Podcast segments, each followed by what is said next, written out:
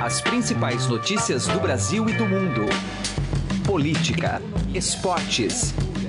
Informação com a credibilidade do maior jornal do país. Estadão Notícias. Olá, tudo bem com você? Eu sou Gustavo Lopes e está começando a partir de agora mais uma edição do Estadão Notícias, nosso podcast com análises, entrevistas e informações sobre os temas mais importantes do momento no Brasil e no mundo. A edição desta segunda-feira fala sobre tecnologia, que entrou para os debates mais recentes por causa da polêmica referente à disseminação de fake news. Mas como as fake news conseguem ser compartilhadas com tanta velocidade e por tantas pessoas ao mesmo tempo? Essa tarefa é realizada pelos chamados bots, que são programados por um indivíduo interessado em impulsionar artificialmente um conteúdo. Com a proximidade das eleições brasileiras, a preocupação aumenta em relação à influência que esses bots podem ter no resultado final do pleito. Conversamos com o co-diretor do Instituto de Tecnologia e Equidade, Márcio Vasconcelos, que explicou de que forma esses softwares podem interferir no voto do eleitor. O programa continua apresentando as propostas dos coordenadores dos programas econômicos dos presidenciáveis. Hoje é a vez de André Lara Rezende, responsável pelo capítulo econômico do programa de governo da candidata à presidência Marina Silva da Rede. Você pode ouvir e assinar o Estadão Notícias tanto no iTunes quanto em aplicativo para o Android. E também pode seguir nas plataformas de streaming Deezer e Spotify. Em ambas, basta procurar pelo nome do programa no campo de buscas e passar a acompanhar todas as nossas publicações. Para mandar seu e-mail, o endereço é podcast@estadão.com.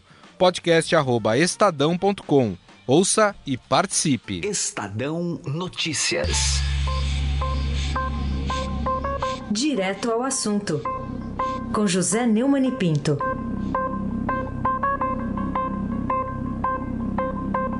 Você que me acompanha na Rádio Eldorado, então aqui no podcast do Portal do Estadão, sabe que eu não sou propriamente um fã do ministro da Segurança Pública, o Dr. Raul Jungmann. Mas essa oferta que ele fez à Polícia do Rio para colocar a Polícia Federal na investigação da morte de Marielle Franco e Anderson Gomes só pode ser elogiada, porque não há outra solução a fazer.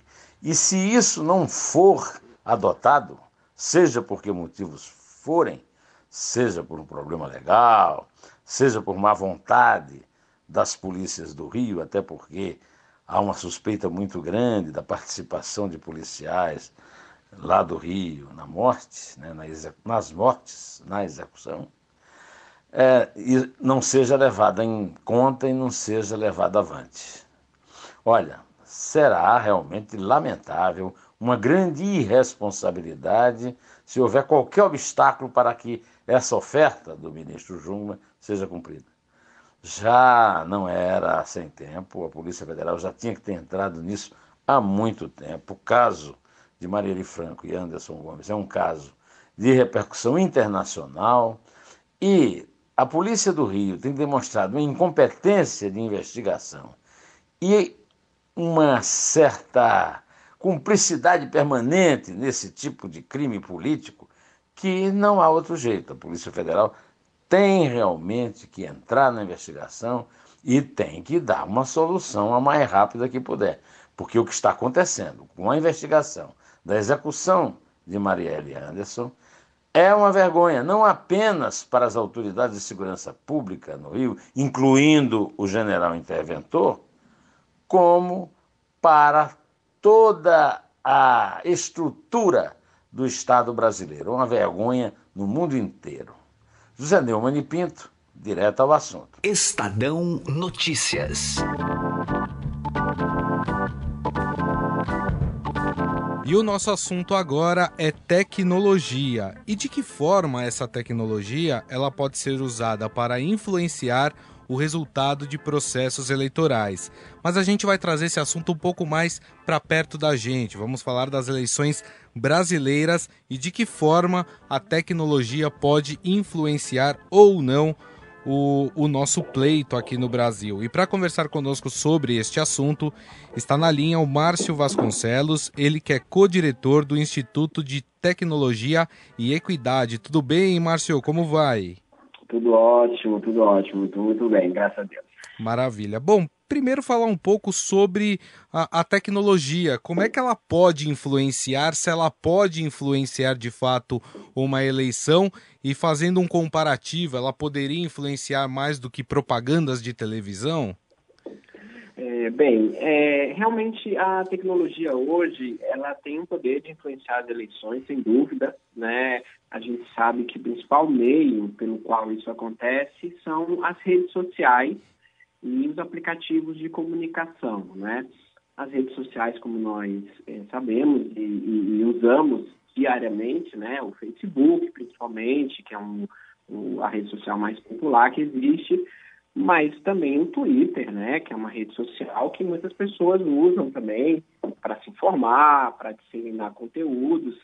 Elas são utilizadas corriqueiramente. E na época eleitoral elas são mais ainda utilizadas. Mas tem outras também. As pessoas estão começando a disseminar conteúdos via Instagram, via outros métodos. Uhum. E o WhatsApp não precisa nem comentar, né? Uhum. Virou um canal de comunicação da vez, né? Os é. WhatsApp tem grupos, grupos esses que se multiplicaram no último ano, então tem os grupos de família, que não é só um, tem um grupo de família de todos da família, tem os primos, enfim, né? E os grupos diversos, é, grupos que a gente faz de parte. Então, tudo isso são tecnologias que hoje em dia são utilizadas para a gente consumir informação. E nessa época das eleições, essa informação circula muito é, rapidamente, também em muita quantidade. Isso daí é feito é, de propósito, tanto pelos candidatos, seus comitês de campanha, suas agências de publicidade, uhum. como feito também por militantes, de pessoas que gostam de certos é, candidatos e querem fazer. Ou seja, eu sou, por exemplo, né, hipoteticamente a favor de certos candidatos, eu quero ajudá-los. Isso daí eu faço porque eu gosto deles, então organicamente eu vou lá e difunda esse conteúdo, Sim. mesmo sem estar fazendo isso por ser parte de qualquer campanha, né? Bom, Márcio, de um tempo para cá a gente passou a ouvir muito uma palavra chamada bots. E aí ficou todo mundo, o que são esses bots? O que, que eles fazem? Como eles agem? Eles só agem para o mal ou eles também agem para o bem? Aí eu queria que você explicasse um pouco claro. como é o, o, funcionamento desses bots e se eles são de fato só para o mal ou também para o bem bots eles são muito antigos na informática, né? Eles são softwares, eles são, são programas que executam funções automáticas.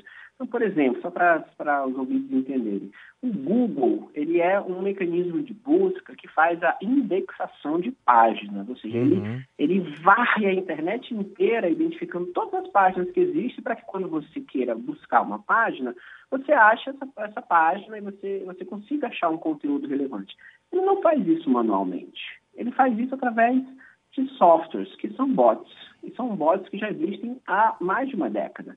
Né? Então, o Google tem bots para fazer isso. É, empresas que têm funções de segurança fazem bots para varrer ameaças é, virtuais, tá? o tempo inteiro fazendo tentativas de invasão nos próprios sistemas para detectar possíveis fraudes. Isso são bots do bem.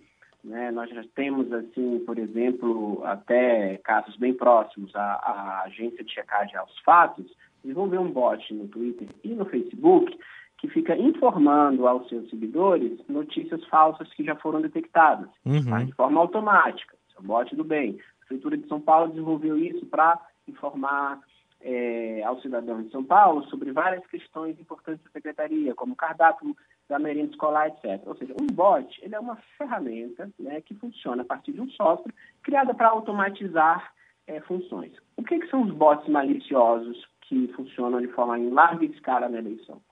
Eles são utilizados basicamente para é, reproduzir conteúdos né, que são que circulam nas redes sociais. E aí, isso aí tem várias formas. Eles fazem, por exemplo, a reprodução de tweets no Twitter. Então, eles vão e pegam um certo tweet que eles querem disseminar e fazem uma imensa disseminação disso em alta escala no mesmo momento. O que, que, isso, o que, que isso gera? Um trending topic. Então, em um determinado momento, um certo conteúdo é, é disseminado rapidamente e isso sobe a audiência daquele assunto, opa, todo mundo parece que está falando sobre esse assunto, várias Sim. pessoas começam a falar daquele assunto. Isso daí gera artificialmente a percepção de que esse assunto é popular. Né? E aí isso passa a ser popular de verdade, pessoas reais passam a twittar sobre isso, porque essa percepção se instalou. Né? E isso pode ser feito por bots. Né? Dezenas, centenas ou milhares de bots coordenadamente impulsionam o conteúdo. Geram uma hashtag, é, fazem isso de forma coordenada. E essa sofisticação dos bots vai além de um conteúdo simples.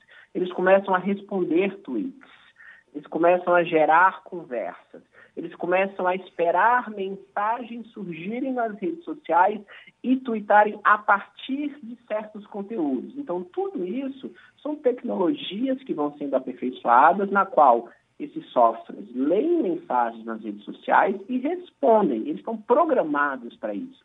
Mas por que, que eles são bots? Porque eles são, é, isso acontece automaticamente. Não tem um ser humano fazendo isso. O ser humano faz o, o programa. Entendi. Ele desenvolve o programa e depois deixa o programa rodando. E lógico, ele vai monitorando o programa, mas ele faz isso em alta escala. Ele faz um programa que, que automatiza 100 contas, 500 Nossa. contas, mil contas. Nossa. Isso que são os bots. E vocês do, do Instituto de Tecnologia e Equidade fizeram uma série de recomendações em relação a isso, até como uma forma de tentar combater esses bots maliciosos, né? Exatamente. É, nós tivemos, é, primeiramente, uma pesquisa né, que, que foi publicada, onde a gente faz um estudo mais profundo sobre a origem dos bots, os vários sistemas de detecção dos bots, né? Enfim, temos aí todo o ecossistema no entorno disso. Fizemos também né, um paper sobre o assunto, na qual a gente publicou um mapa, que a gente chama de mapa do sistema da propaganda eleitoral na internet. Esse uhum. mapa mostra como é que os bots agem na propaganda eleitoral, como eles induzem a viralização de conteúdo. Aí a gente mostra que existem atores fazendo a detecção, tem plataforma da sociedade civil detectando bots, tem é, formas disso já ser suspenso, como recentemente o Twitter fez, é, colocando stand-by, o próprio Facebook também suspende páginas, enfim, né? E a gente é, tem é, é, uma série de, de propostas essas propostas elas vão mais no geral da propaganda eleitoral tá. e o que a gente faz relacionados a bots é mais propostas de legislação. Por quê? Porque hoje em dia, infelizmente, é, a legislação nossa ela é, ela é ausente a respeito da tipificação de bots. Né? Tá. Ela fala genericamente que a única forma de impulsionar conteúdo é a propaganda, né? Então, se você tem qualquer automatização que impulsiona conteúdo é, sem ser propaganda paga, ela é proibida. Aí que eles vão tentar, via legislação, punir quem faz uso de bots. Mas isso é muito genérico, ou seja, isso não, isso não permite que realmente você consiga pegar o uso malicioso, né? Ou seja, é uma, é uma ausência de lei no uso de uma outra é, é, é, lei para tentar punir isso. Então, o que, que a gente recomenda? Que realmente o TSE se debruce sobre esse assunto, que chame especialistas, que veja o que está sendo feito em outros países, para que a gente possa tipificar os vários bots que existem e fazer, de fato, né, é, uma lei específica. Diga, olha, esse tipo de bot pode, esse tipo de bot não pode, tem que uhum. ser identificado, a pessoa tem que saber que ela está lidando com bot. Tudo isso é dizer, a realidade é essa. Não podemos tapar o, o sol com a peneira, não podemos dizer bot é proibido. Olha, é você negar a existência da tecnologia que é real e precisa existir. Você tem que identificar o bot. Você tem que dizer, olha, o bot existe, esse tipo de bot é permitido, esse não é.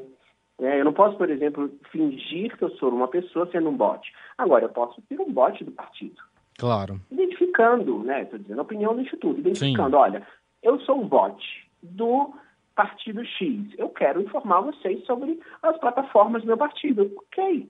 O que eu não posso é fingir que eu sou um eleitor interessado hum. em apoiar um candidato. Exato. Isso eu não posso. Exato. Né? Exato. Então, essas são as principais recomendações que a gente faz de fato, assim, de tipificar o uso específico dos bots, compreender esse assunto com mais profundidade. Obviamente que isso vai ser para próximas eleições, né?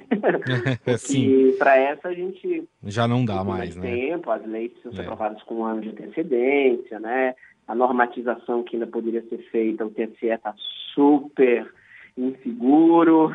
É. A sociedade civil está assim, ah, o TSE tem que ter cuidado, porque daqui a pouco eles vão colocar a Agência Brasileira de Inteligência no meio, o Exército, a Polícia Federal, aí o resultado a gente já sabe qual é, né? É verdade. Vai ser liberdade de expressão sendo colocada em risco, vai ser censura sendo colocada em risco, e é isso que a gente quer. E Márcio, para a gente encerrar, né, toda essa pesquisa, todo esse estudo que vocês fizeram, uh, vai resultar em um documentário que vocês estão produzindo, né? Eu queria que você falasse um pouco sobre esse documentário. A gente está fazendo uma parceria com a Fundação Getúlio Vargas, né, a Diretoria de Análise de Políticas Públicas, para um projeto que se chama Sala da Democracia Digital. Esse projeto ele vai ocorrer durante toda a campanha eleitoral e ele vai ficar monitorando todos os dias as redes sociais, é, buscando desinformação, buscando justamente identificar fake news e o uso de bots. É, lá na própria Fundação Getúlio Vargas, no Rio de Janeiro, esse processo vai estar acontecendo diariamente é, os dados vão estar sendo analisados diariamente e relatórios vão estar sendo feitos diariamente. Junto com esses relatórios, vão estar sendo feitos checagem de fatos, né, pela, por uma agência de notícias, pela Lupa, e isso vai ser é, diário, vai ser disseminado para toda a mídia, né? Inclusive Legal. o Estadão vai estar envolvido, vai ter uma coluna ou, ou, uma sessão especial aí com vocês. É, a gente, além de estar em parceria com a FGV nisso, a gente está, junto com uma produtora, fazendo um documentário sobre esse processo. Ou seja, esse processo ele é super rico, essa, essa, essa coalizão de atores e de academia com uma capacidade de produzir relatórios diários sobre a, a desinformação e o uso de bots nas redes sociais com checadores de fatos, com a sociedade civil acompanhando, com a mídia disseminando, fazendo esse processo todo, então uma produtora vai estar acompanhando isso e fazendo um documentário de 75 minutos sobre isso, justamente para entender esse processo e para que isso possa servir realmente para contar essa história de como nas eleições brasileiras que isso aconteceu, né? Porque as eleições brasileiras vai ser uma vitrine para o mundo assim enorme. O mundo inteiro está olhando para a gente agora nesse período, porque vai ser umas eleições ultra polarizadas, né, multipolarizadas e com uso de tecnologia e com várias questões envolvidas.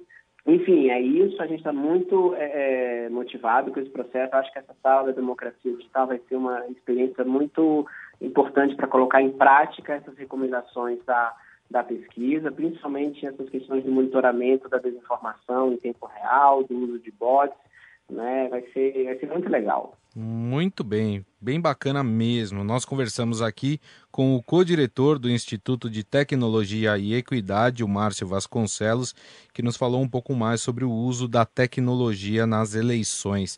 Márcio, mais uma vez, muito obrigado pela sua atenção, viu? Foi um prazer. Um abraço. Estadão Notícias. Eleições 2018. O Estadão Notícias continua apresentando as propostas dos coordenadores dos programas econômicos dos presidenciáveis. Hoje é a vez de André Lara Rezende, responsável pelo capítulo econômico do programa de governo da candidata à presidência Marina Silva da Rede. Ele foi entrevistado pela repórter Luciana Dinevix. Como fazer o Brasil voltar a, a crescer? é, acabando com a, com, a, com a incerteza e a, a, a, desconfiança sobre a viabilidade do país que, que nós temos nesse momento. Se faz isso com um, um, um, um, presidente eleito, com visões firmes sobre a questão de como conduzir o país e a economia no próximo, nos próximos anos, especialmente resolvendo a questão do desequilíbrio fiscal, que é a grande nuvem negra sobre o país. Sobre a questão da reforma da Previdência, que reforma o senhor defende? uma, uma reforma com equilíbrio de longo prazo, atuarial de longo prazo, e que termine com as grandes vantagens de privilégios que existam, mantendo sem prejudicar aqueles os, os menos, menos favorecidos. O senhor defende a privatização e, no caso de sim, alguma empresa específica? Como princípio, acho que se o Estado não deve ser empresário onde não é absolutamente necessário. E, e carga tributária? É, o senhor é a favor de aumentar impostos? Eu acho que está no limite? O que, que o senhor... Acho que está no limite, no limite no sentido tolerável, tanto político como do ponto de vista da, é, funcional da economia brasileira. Aumentar a carga tributária no Brasil hoje é disfuncional, acabará inviabilizando o crescimento, os investimentos. Portanto, a carga tributária parece estar realmente no seu teto. Muito obrigada. Eleições 2018.